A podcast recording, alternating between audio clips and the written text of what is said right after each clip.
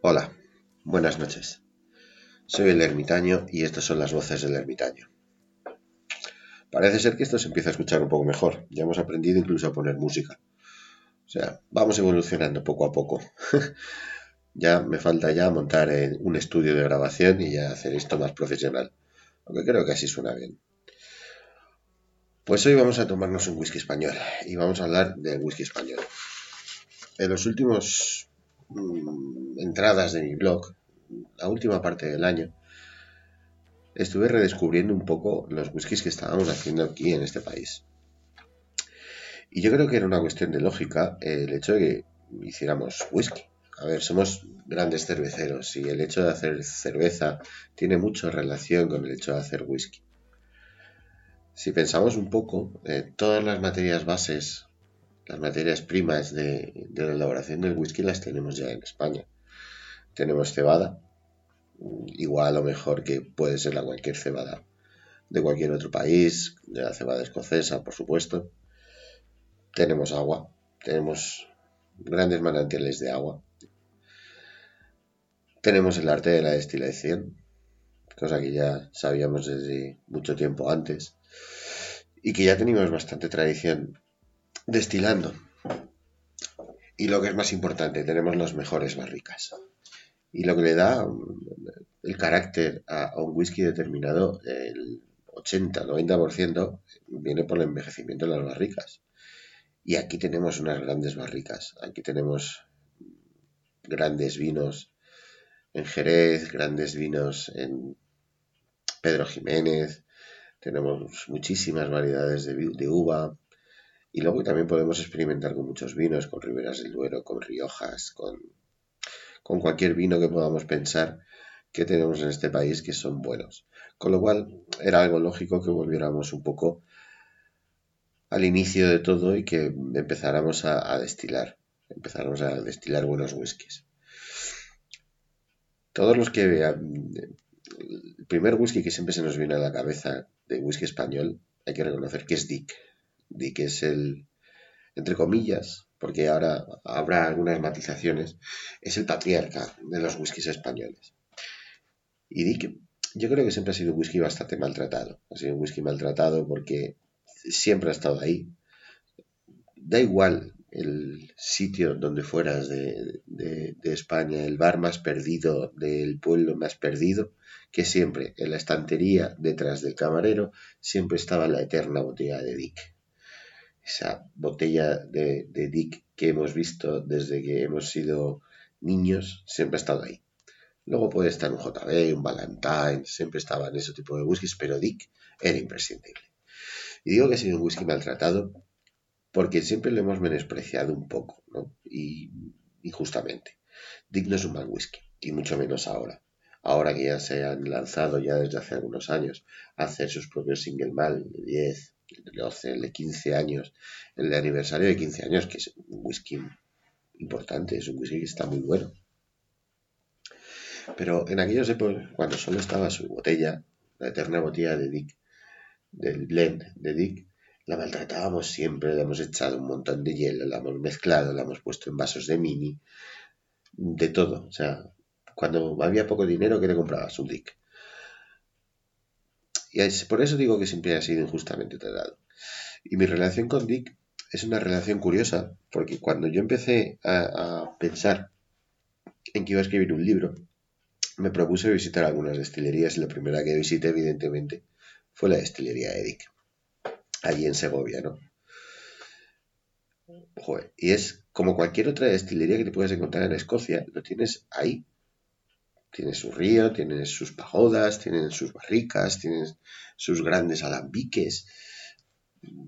No merece la pena eh, viajar mucho para ver una destilería en funcionamiento.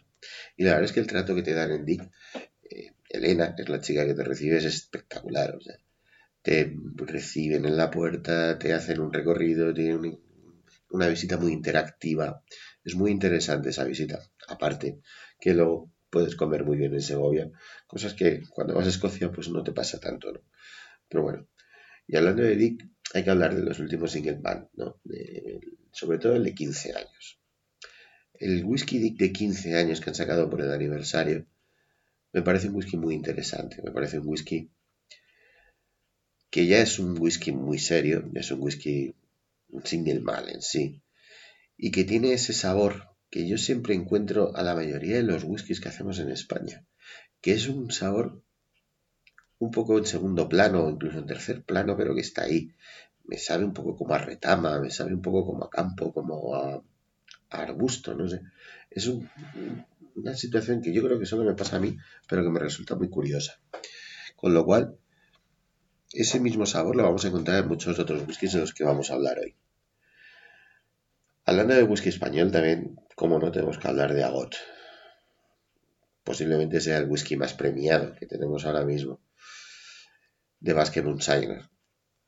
Es un whisky eh, muy, muy interesante. Pero es un whisky que a lo mejor al principio no eh, le haces la suficiente justicia cuando lo pruebas por primera vez.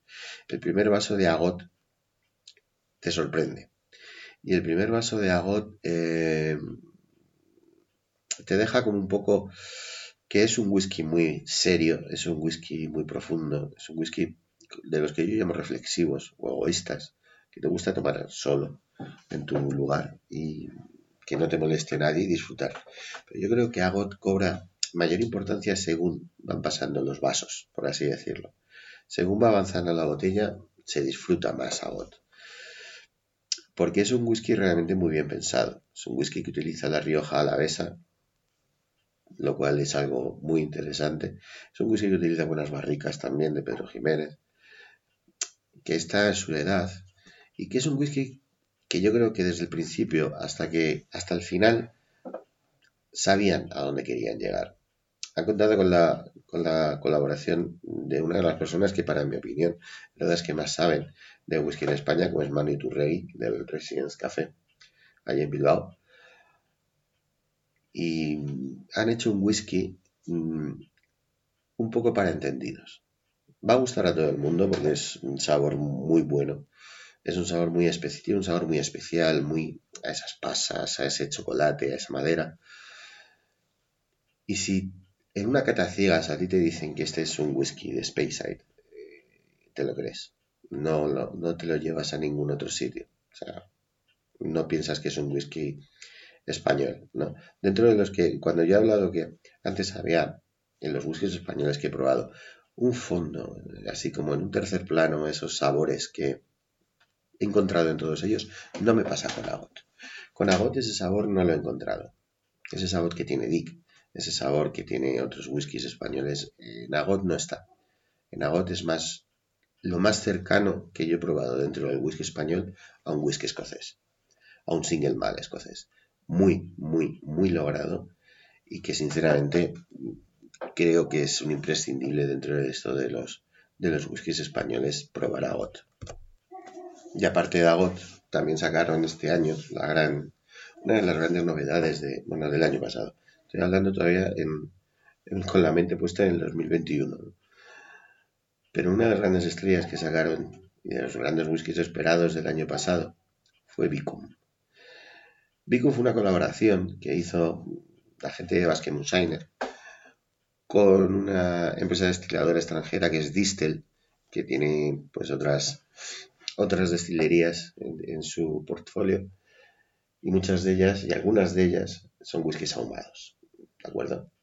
Entonces mezclaron las dos cosas, lo que estaban haciendo en Basket Moonshiner con los agots y lo que estaban haciendo en ese tipo de destilerías de distel con ese ahumado de turba más escocés. Y le salió un producto muy interesante. O sea, no es un ahumado de Ayla. Yo me lo llevo más para que nos hagamos una idea a un whisky de las Highland con un poco de turba. Me va un poco más por ahí. No sé por qué no me lleva a esa, eh, a esa sal, a ese yodo que puede tener Arbeja, que, tiene, o que puede tener eh, la Gabulin, por ejemplo, en Island, si estamos con la mentalidad puesta en que en los whiskies ahumados. Pero fue algo muy interesante, fue una colaboración muy interesante y que yo creo que es una colaboración que tiene mucho futuro. ¿Por qué digo esto? Porque la colaboración entre las destilerías, ahora hablaré un poco de lo que yo me encontraba en este mundo de las destilerías. La colaboración entre las destilerías es muy interesante para el consumidor. Si a ti te gusta el producto base que hace, por ejemplo, Basque Moonshiner con los agots que tienen, pero te gustaría darle un punto de ahumado o te gustaría darle otro punto, no tienes por qué eh, esperar que Basque Moonshiner haga eso, sino que desde la base de Basque Moonshiners, de los agots, darle ese toque ahumado de otras destilerías, no vamos a decir de cuál, dentro de las de Distel, me parece que para el punto de vista del consumidor es algo muy interesante y creo que debería seguir un poco por ahí. No, no lo digo solo con Basque Moonshiner, sino con otras destilerías, ¿no? Seguramente en Escocia lo hagan.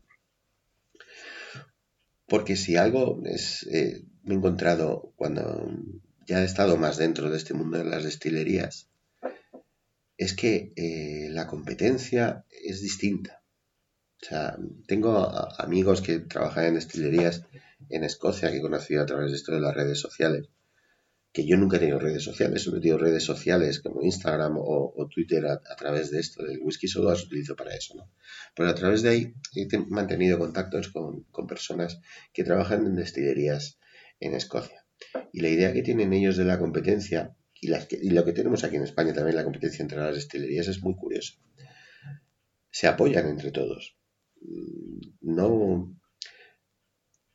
Claro, quieres que, ellos quieren que tú compres su whisky pero entienden que su whisky es igual de bueno que todos los demás. O sea, y si se tienen que prestar barriles, y se, tienen que, ayudar con lo que sea, lo hacen, o sea, no tienen ningún problema, lo cual es bastante interesante. No, este mundo tan poco competitivo, por así decirlo, entre comillas, porque en el fondo sí es un mundo competitivo, pero es un mundo bastante, de una competición bastante light, bastante blanca, no se da en muchos sitios no se da en otros aspectos eh, comerciales o en otros aspectos laborales. Y eso es algo que me ha parecido muy interesante. Pero bueno, sigamos hablando de Agot. Y sí es verdad que ha sido uno de los whiskies más premiados. Ha tenido un montón de premios y no me extraña. Y lo que me parece muy interesante de Agot, sobre todo cuando veo Agot, es que siempre me deja con ganas de saber qué es lo siguiente que van a hacer qué es lo siguiente que van a, embotellar, ¿no? Y eso es muy bueno dentro de una destilería, sobre todo dentro de una destilería que ya lleva unos años, pero que podemos decir que está empezando, que ha, empezado a sacar sus whiskies, Bicum, los Agot, que te deje con ganas de más, de ganas de ver qué es lo, de, lo que viene después, qué es lo que van a inventar, porque Bicum ha sido todo un invento. Vale, ¿qué es lo siguiente? ¿Con qué nos van a sorprender? Interesante. Y después llegó Sackman. Sackman es muy divertido. O sea, hablar de Sackman eh, a mí me divierte muchísimo.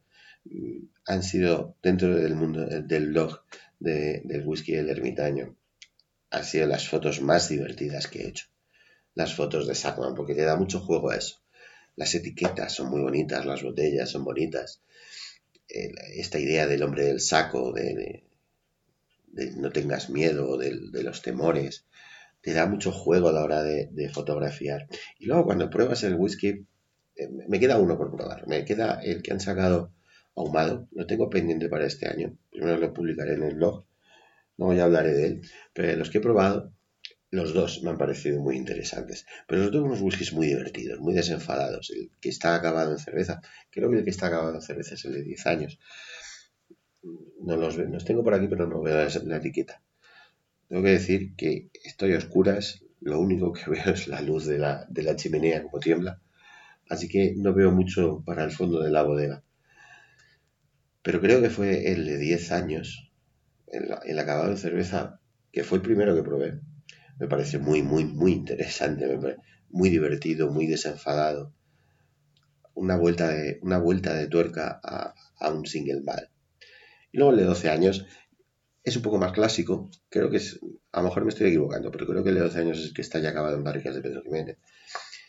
Me pareció pues un whisky más hecho, un whisky más profundo, pero muy divertido también. Y Sackman siempre me ha parecido una destilería que va a dar mucho que hablar. Porque de todas las destilerías, también de, no solo las escocesas, sino de aquí de España, siempre saco algo muy positivo de lo que están haciendo. Y aparte de los whiskies de Sackman, que son, que son buenos, buenos whiskies, pero lo interesante son sus cócteles, sus cocktails, como llaman ellos. Yo soy un negado para hacer cóctel. O sea, lo intenté, me compré una coctelera, todos los utensilios, tengo brebajes por aquí para mezclar la granadina y no sé qué, todo eso, pero nunca me salen. Sigo las proporciones, sigo todo, pero nunca me salen. Es algo que lo tengo como atravesado y nunca me sale un cóctel. Entonces, si tú te metes en la página de, de Sackman para comprarles sus, whiskies, por favor, metero en los cócteles. Tienen unos cócteles muy interesantes. El de los mm, Peaky Blinders, no se llama así. Eh, no me acuerdo cómo se llama, pero vamos a hacer relación a, los Peaky Blinders. Thomas Selby se llama, por cierto. Una serie espectacular. Creo que dentro de las series que he visto últimamente, ha sido de las mejores series. Quizá la última temporada flojea un poco, pero ha sido de las mejores series. Hay que decir que el protagonista, Killian Murphy, es uno de mis actores fetiche de los últimos tiempos. Pero bueno, volvamos al mundo del whisky. Pues, eh, ¿qué estábamos? Ah, lo de los, los cócteles espectaculares, muy buenos. O sea, me pareció algo sorprendente que embotellaran los cócteles directamente, que tú simplemente pones el hielo, pones un buen vaso de cóctel y ya está. Y ahí lo tienes. No tienes que hacer nada. Y eso, para los que somos negados a la hora de hacer cócteles, me parece algo espectacular. Hablando de whiskies, tengo que irme a mi ciudad y a una de, una de las cosas que más ilusión me hizo, que fue el lanzamiento de Metrópoli. Metrópoli es un whisky enteramente madrileño, es un whisky gato, como decimos nosotros, ¿no? Es un whisky gato para los que no lo sepan a los madrileños, los que somos de segunda, tercera generación, yo no lo soy, yo no soy gato, gato. Pero bueno, tampoco ahora mismo podemos decir que estoy empadronado en Madrid, yo estoy empadronado en esta comunidad desde hace ya, desde que nos vinimos a vivir a esta casa. Ya no, no somos madrileños, somos madrileños de nacimiento, un poco de crianza, pero bueno, hemos terminado fuera de Madrid. Madrid es bonito, siempre me gusta visitar Madrid, pero un rato ya me empiezo. Cuando paso más de dos o tres días en Madrid, eh, ya me empiezo a agobiar. Pero bueno, hablemos de Metrópoli. Metrópoli tiene una historia muy curiosa que está muy bien. Cuando yo fui a Madrid, la última vez que iba a Madrid, que fue antes de Navidades, más o menos fui por un motivo muy concreto, que era visitar una tienda de whiskies en Madrid, La Pochola. Eh, eh, ya he hablado de, la pochola, ya he escrito de la pochola en, el blog, pero tenía que hablar de ella porque es de esos sitios, es difícil de explicar, pero es de esos sitios que, que aunque los hayas visto por internet, los hayas visto en fotos, eh, cuando llegas allí, el primer, la, la primera sensación cuando abres la puerta es de sorpresa. No es una tienda muy grande, pero está muy bien colocada, tiene unos whiskies impresionantes, pero el ambiente, el ambiente que te rodea en el momento en que entras por la puerta, yo ya lo escribí, es un ambiente mágico. es un ambiente muy relajado, es un ambiente como que entraras en, en el salón de la casa de un amigo tuyo, lo cual para una tienda es algo muy importante que te sientas como en casa. Luego, aparte, está Gorka, a quien yo llamo el caballero del whisky, que te trata estupendamente y habla contigo. No te vende nada, él no te intenta vender nada, ¿vale? Pero te habla contigo, comenta, eh, hay mil cosas de comentar del mundo del whisky que puedes hablar con él. Te abre una botella si quieres probar algo y tranquilamente te tomas ahí un dedal de, de whisky con él, una copa de whisky con él es un ambiente muy relajado, un ambiente muy cálido. Es como, ya lo escribí en el blog, es como la tienda de golosinas, ¿no? Yo me perdería en esa tienda. Me contarían rápido porque no es muy grande, pero yo me perdería. Y aparte, yo creo que es un lugar muy de encuentro. de, nosotros, de los, de los locos del, del whisky, ¿no? Porque vas allí, compras tus botellas, te encuentras con alguien. Está muy bien. Pero bueno, yo fui allí un primer día a visitarle. No me acuerdo qué whisky, les, qué whisky le compré. Iba buscando un whisky en especial, lo encontré allí. Ya conocía a Gorka, ya conocí la Pochola, que ya tenía ganas. Y luego pasé unos días más en Madrid. Tenía unas cosas que hacer. Y pasé un par de días más en Madrid. Pero la primera vez que fui, eh, vi que, que, le iban a llegar eh, unas botellas de un whisky nuevo, madrileño, de Metrópoli. Y días después se lanzó ese whisky y yo fui a la Pochola específicamente a comprar esa botella de, Metrópoli. Hay que decir que la botella, la botella en sí, creo que es de las botellas más bonitas que yo he visto. La etiqueta es de las etiquetas más conseguidas, más estudiadas, más inteligentes y que te llenan la vista hace relación a Metrópoli, a la película de Fritz Lang, la, estatua que sale en, la película, y me parece una botella espectacular. Y luego el contenido. El contenido, este whisky sí, sí tiene, igual que Sackman también, pero me parece que es el, el, número 10, también tiene ese sabor que yo le encuentro mucho a los whiskies españoles. Metrópoli también lo tiene, pero Metrópoli tiene un sabor botánico, no sé si es una relación de ideas, porque ya Metrópoli, ya la destilería de, que, de Metrópoli, ya hacía la destilería que hace Metrópoli, allí en Madrid, ya llevaba muchos años haciendo muy buenas ginebras. Y yo al whisky de Metrópoli, he probado el single le encuentro ese toque botánico de la ginebra. Enebro, cardamomo, eh, esos toques. Es un whisky que en sí, como está ahora, es un buen whisky. Pero yo le veo mucho futuro a ese whisky. A ese whisky yo le daría cuatro o cinco años más de madera. Un poco que se atenúen esos sabores botánicos que, yo le he encontrado. Y, va a ser un buen whisky. Y si ya con este whisky, que no sé la edad que tiene, tendrá tres, cuatro años, es un buen whisky, es un whisky joven, pero ya es un buen whisky al que se le ven maneras, que ya eh, así está bueno, como está. Mm, con unos cuantos años mm, le auguro un buen futuro al whisky madrileño. A lo mejor estoy pecando un poco de, de tirar un poco para mi tierra, pero es verdad que le veo mucho futuro. Y si, si están haciendo un whisky tan bueno y lo han sacado, como ellos les, les han gustado que estuviese este whisky, y ha gustado a la gente, si tienen ese saber hacer de esa destilación, van a hacer cosas interesantes. Yo creo que van a hacer cosas muy interesantes con nuevas barricas. Yo creo que van a hacer cosas interesantes. Me da la sensación, esto no es información, sino esto es algo que yo creo que va a surgir. El hecho de que hagan algo ahumado.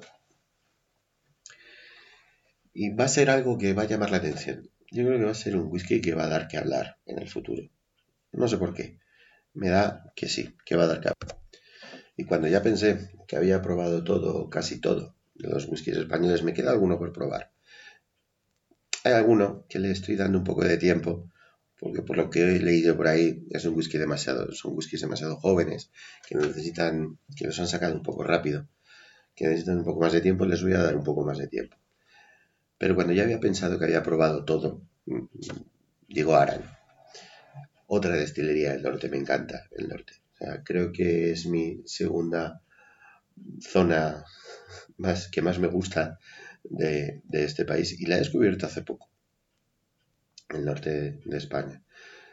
Lo descubrí hace un par de años, hace dos, tres años, estos viajes que no, que te surgen, estos viajes locos que, que tenemos tiempo y nos vamos sin pensar, simplemente cogemos el coche y decimos, venga, norte o sur. Y esa vez dijimos sur. Esa, vez dijimos norte porque el sur ya lo tenemos como un poco ya. Em, yo por lo menos he pasado gran parte de mi, adolescencia en el Levante. Ya me conozco todo eso, he vivido allí, me apetecía un poco el norte. Y la verdad es que es otro mundo. Mm, es otro mundo. Pero bueno, vamos a hablar de Aran. Aran.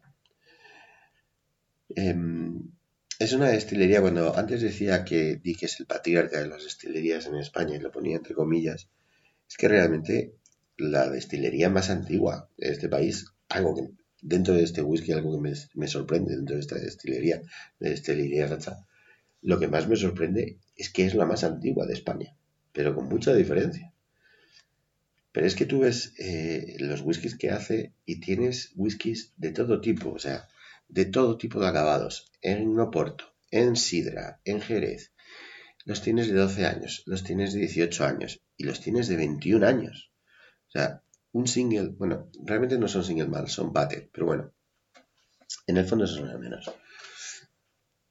Pero de 21 años, eso es mucho tiempo para, para un whisky en España. A ver, ha tardado un montón en sacar un whisky de 15 años. Un whisky de 21 años es sorprendente.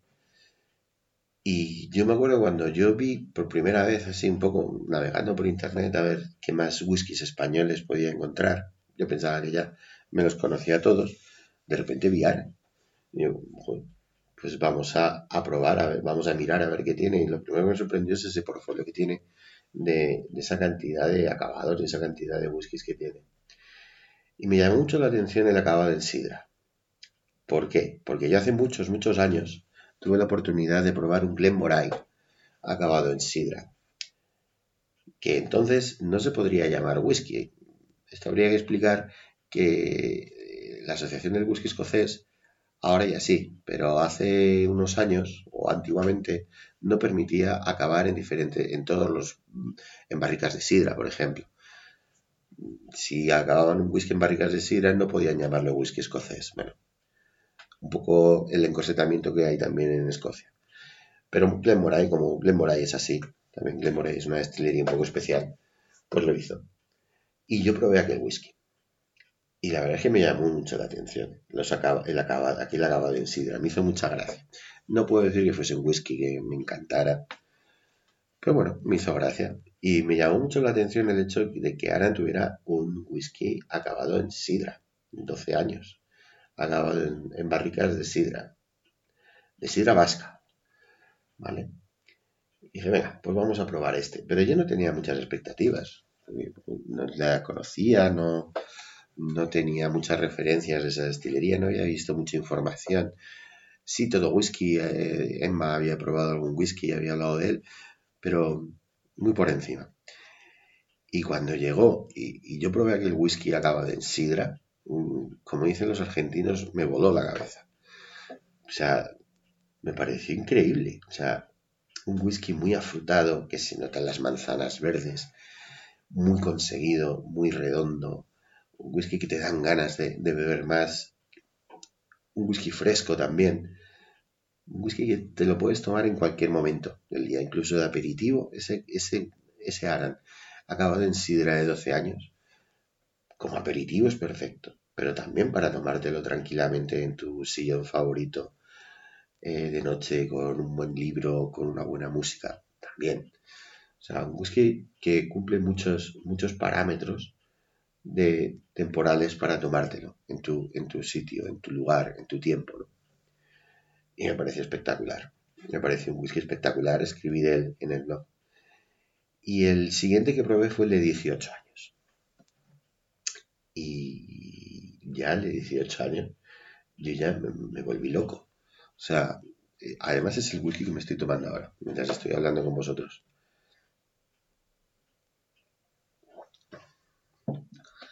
Vamos a ver. ¿Cómo explicar eh, ahora en 18 años? Primero está envejecido en, barricas pequeñas. y es un whisky ahumado. Es un whisky que tiene lo bueno que tienen los whiskies españoles, ese toque que yo le, he visto en otros whiskies. Un whisky madurado 18 años, con una maduración mínima, porque es un batted puede tener diferentes whiskies dentro de la misma destilería, pero el mínimo son 18 años y con humo. Pero no es un ahumado como podemos ver en Speyside, o como antes veíamos con Bicun Highland ahumado, ¿no? Este es Ayla, o sea, es un ahumado de Ayla. O sea, es yodado, es salado. A mí me recuerda muchísimo a la Gabulin. Tiene un poco de la Gabulin, tiene un poco de incluso la dureza de Arber. Tiene esa mezcla de dulzor que tiene la Gabulin entre un poco de dulzor, un poco de salinidad, un poco de, de ese humo, un poco más elegante. Algo muy, muy sorprendente dentro de un whisky español. Algo que realmente cuando yo lo probé, mmm, yo pensé, vamos a ver, no he probado todavía el de 21 años, tengo ganas de probarlo. Supongo que dentro de Aran va a ser el siguiente que voy a probar. O a lo mejor también uno acabado en Oporto, que los whiskies secados en Oporto también son muy de mi gusto también. Pero cuando yo probé este de 18 años, yo pensé, somos capaces de hacer grandes whiskies. Vamos a ver, eh, estamos haciendo un whisky aquí, en España, que a mí me recuerda a los ahumados de Ayla. O sea, que me ha llevado, a ver, entenderme, no es un Lagavulin, no es un Arde, pero tiene esos aspectos, tiene esos toques, esos toques ahumados, esos toques de, esos toques de madera carbonizada, eso tiene algo, tiene algo que, es adictivo, además. Este Aran de 18 años, yo lo que me he dado cuenta es que es muy, muy adictivo.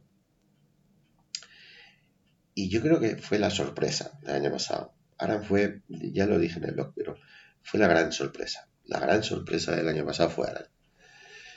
Y no sé, este año creo que también me va a seguir sorprendiendo. Aran, con ese 21 años que tiene, hablando con la gente de Aran, mm, ese 21 años tengo ganas de probarlo. Ya comentaré un poco cómo lo haremos porque también tengo pendiente una visita a, a destilería Sacha, a la destilería.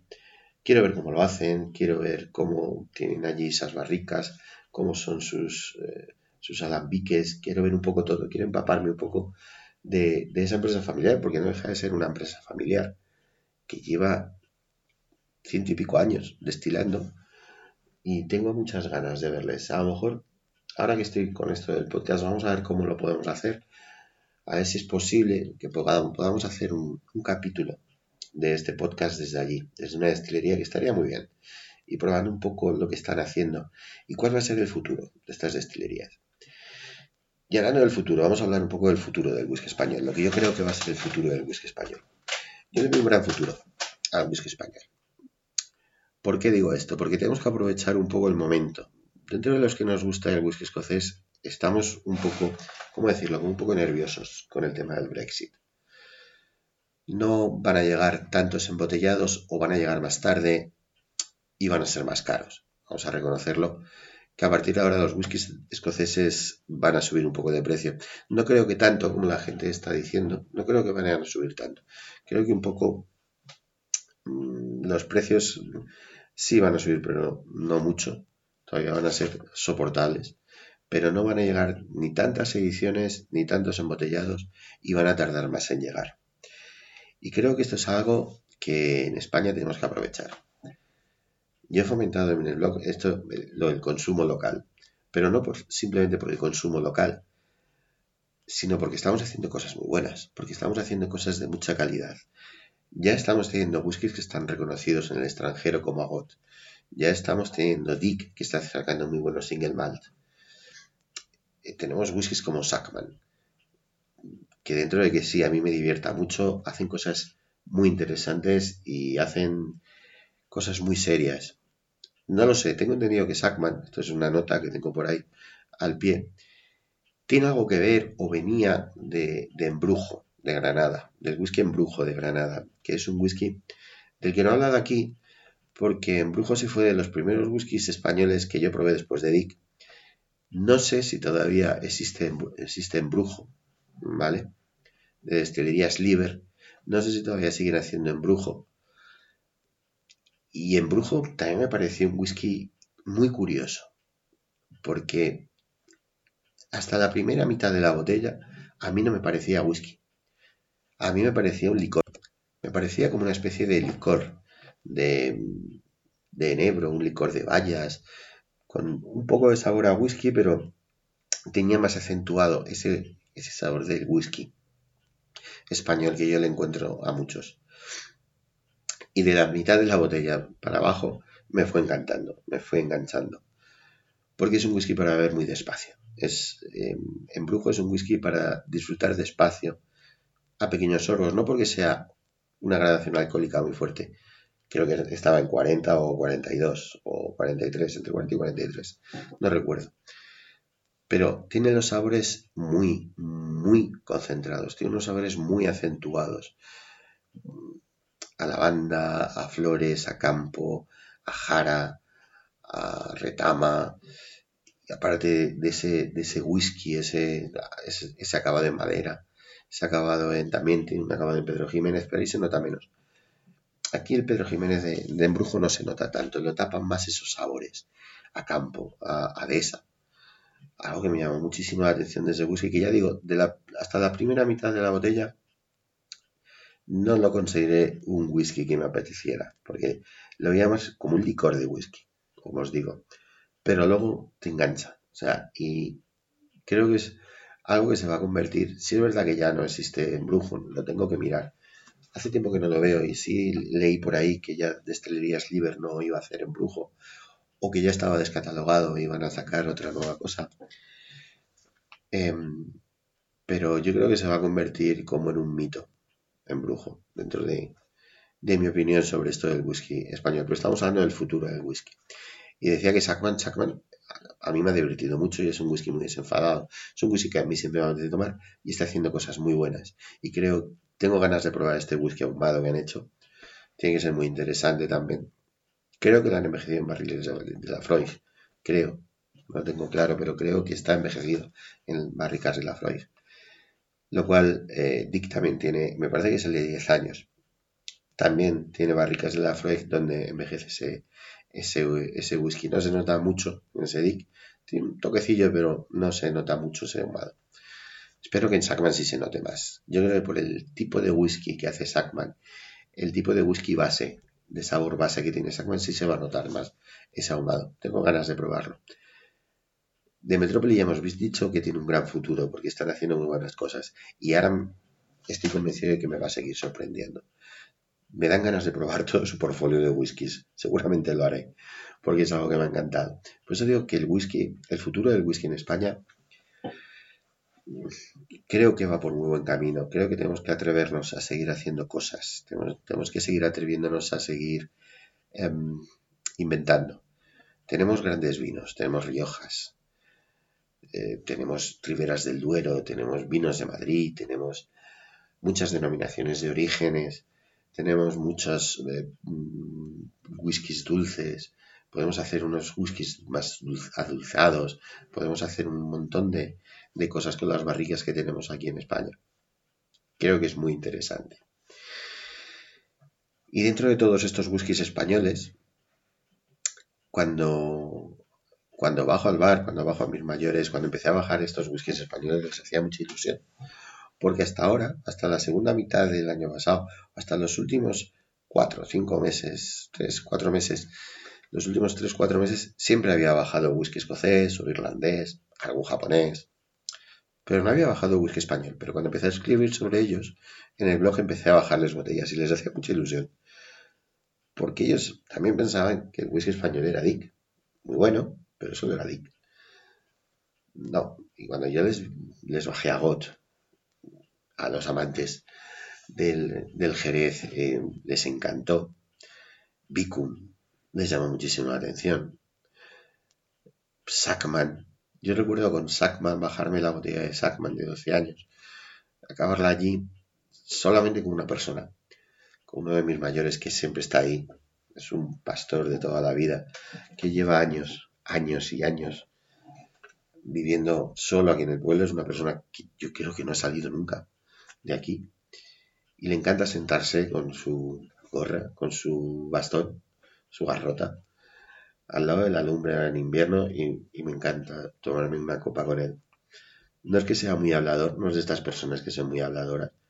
Cuando habla sentencia, o sea, cuando él abre la boca para decir algo, es que va a decir algo muy, muy, muy interesante, con lo cual todos nos callamos y lo escuchamos. Y yo recuerdo tomarme esa, acabarme esa botella de Sagman con él y le gustó. O sea, mm, fue un silencio total mientras veíamos cómo se quemaban los troncos en la chimenea del bar. Estábamos solos. Bueno, estaba evidentemente el dueño, pero el dueño estaba haciendo otras cosas y, estábamos los dos solos ahí.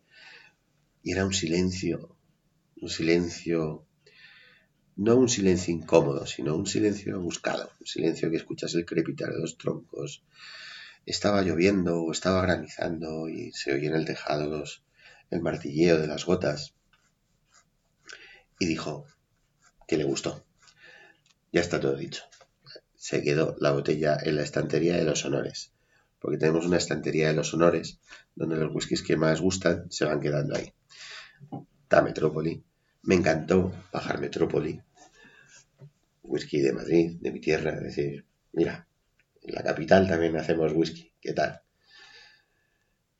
Debo de hacer una, puntualización. Cuando estoy hablando de Metrópoli como el único whisky madrileño, anteriormente, y escribí de él, no me acuerdo si escribí de él o no, en el libro sí está, que fue Mentidero. Em, creo que ya Mentidero no existe, que cerró.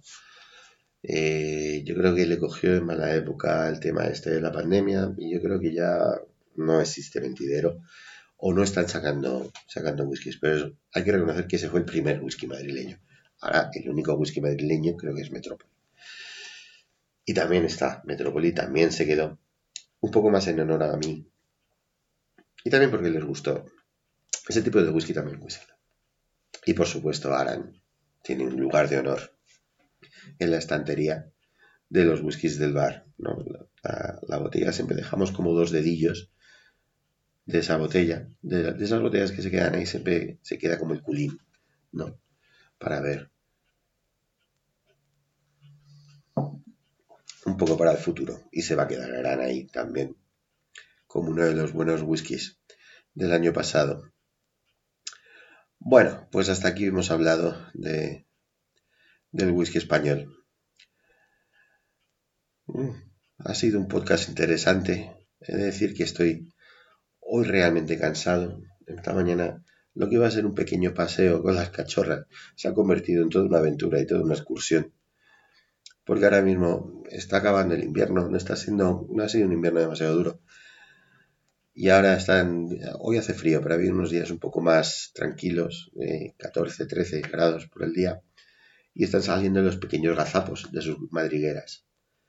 Claro, ellos no han visto nunca nada, salvo a sus conejos padre, ¿no? Entonces, como que no se asustan mucho de ti.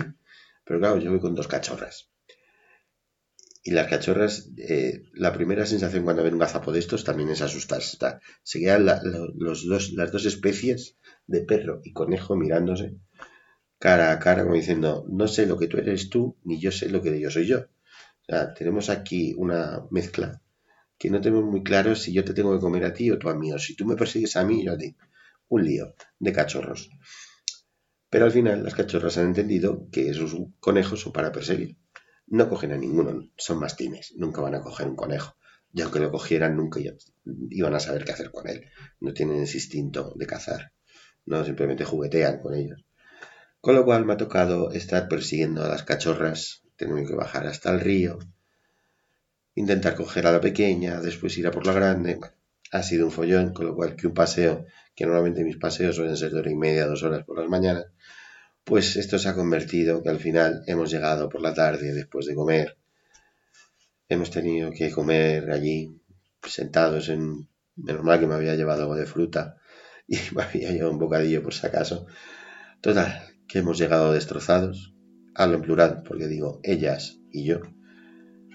Como veis, hoy no se oye a las cachorras están totalmente dormidas.